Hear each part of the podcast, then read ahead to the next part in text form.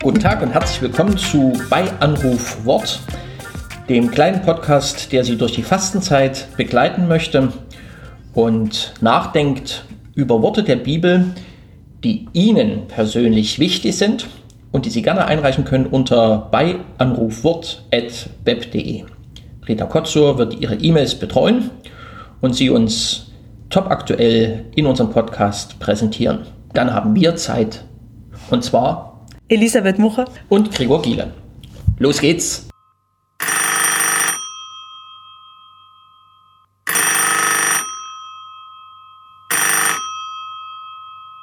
Guten Morgen, hier ist Rita wieder. Das heutige Wort kommt aus dem Johannesevangelium, Kapitel 2, die Verse 2 bis 5. Auch Jesus und seine Jünger waren zur Hochzeit eingeladen. Als der Wein ausging, sagte die Mutter Jesu zu ihm, Sie haben keinen Wein mehr. Jesus erwiderte ihr, Was willst du von mir, Frau? Meine Stunde ist noch nicht gekommen. Seine Mutter sagte zu den Dienern, Was er euch sagt, das tut. Und die Hörerin schreibt dazu, dieser kurze Abschnitt aus dem Johannesevangelium regt mich immer wieder zum Nachdenken an. Was muss wohl in Maria vorgegangen sein, als Jesus sie sozusagen zurückgewiesen hat?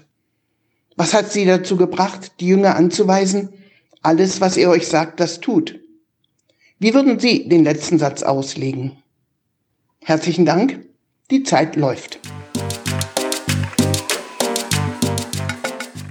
Zurückgewiesen ist ja fast ein bisschen ähm, euphemistisch. In meiner Übersetzung steht, was habe ich mit dir zu schaffen, Frau? Und was ich mich jetzt beim Hören gefragt habe, wer hat hier eigentlich die Macht in der Geschichte? Wer ähm, bestimmt, was passiert? Ich glaube ein bisschen, also ich habe den Eindruck, Maria ist hier gut dabei, im Hintergrund die Strippen zu ziehen. Das kennen wir ja von zu Hause, dass Mütter gerne auch die Fäden in der Hand haben und zu unserem Besten übrigens ähm, die Strippen ziehen.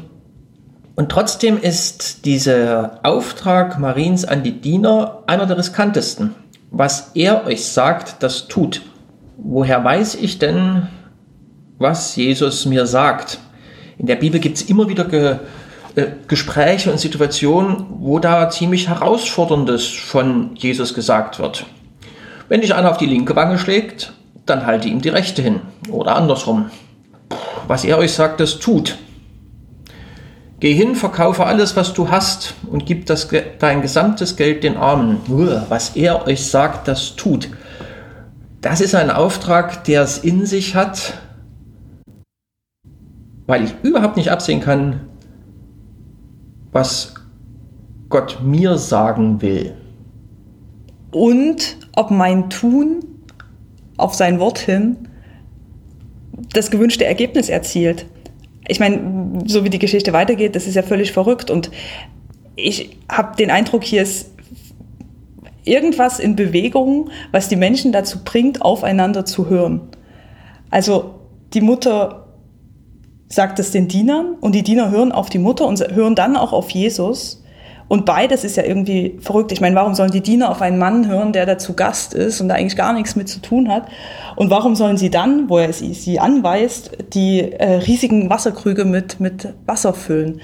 Ähm, und ich habe den Eindruck, dass da in der Kommunikation oder in der Person von Maria was stattfindet, ein Vertrauen übertragen wird, was die Diener dazu veranlasst, das annehmen zu können, was er euch sagt, das tut. Und irgendwie ohne zu wissen, was passiert, zu glauben, dass es gut geht, dass es aufgeht, dass es irgendeinen Sinn hat, den sie selber nicht verstehen oder nicht direkt durchschauen können. Weil die Worte, die du jetzt gesagt hast, ja, das ist hartes Brot, aber so äh, schwere Wasserkrüge zu füllen, ohne dass einen das irgendjemand begründen kann, ähm, ist für den Moment auch irgendwie hartes Brot. Und deswegen bin ich auch sehr zufrieden, dass der Evangelist Johannes nicht aufschreibt, was die Diener beim Tragen von 600 Litern Wasser so zueinander gesagt haben. Wenn ich dabei mhm. wäre, wäre das auch nicht evangeliumstauglich gewesen, das aufzuschreiben.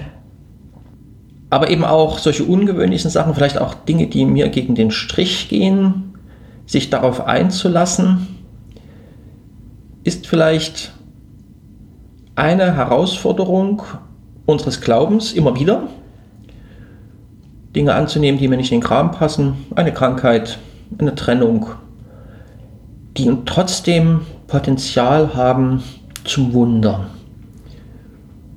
Also den eigenen Schweinehund überwinden, damit Gott wirken kann. Ist nicht einfach, könnte aber spannend sein.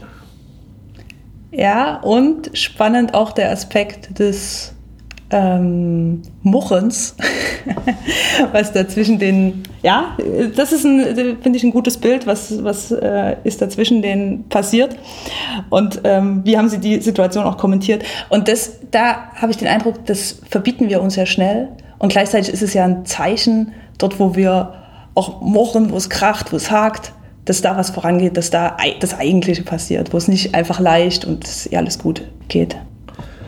Liebe Hörerinnen, Schwester Elisabeth hat unabgesprochen das in den letzten Tagen ja eingeführt, dass es Hausaufgaben gibt. Heute habe ich eine schöne Idee. Überlegen Sie doch, was in der nächsten Zeit die 600 Liter Wasser sind, die Sie im Auftrag des Herrn tragen sollen, damit ein Wunder geschehen kann. Mit Ihrer Hilfe, aber durch sein Tun.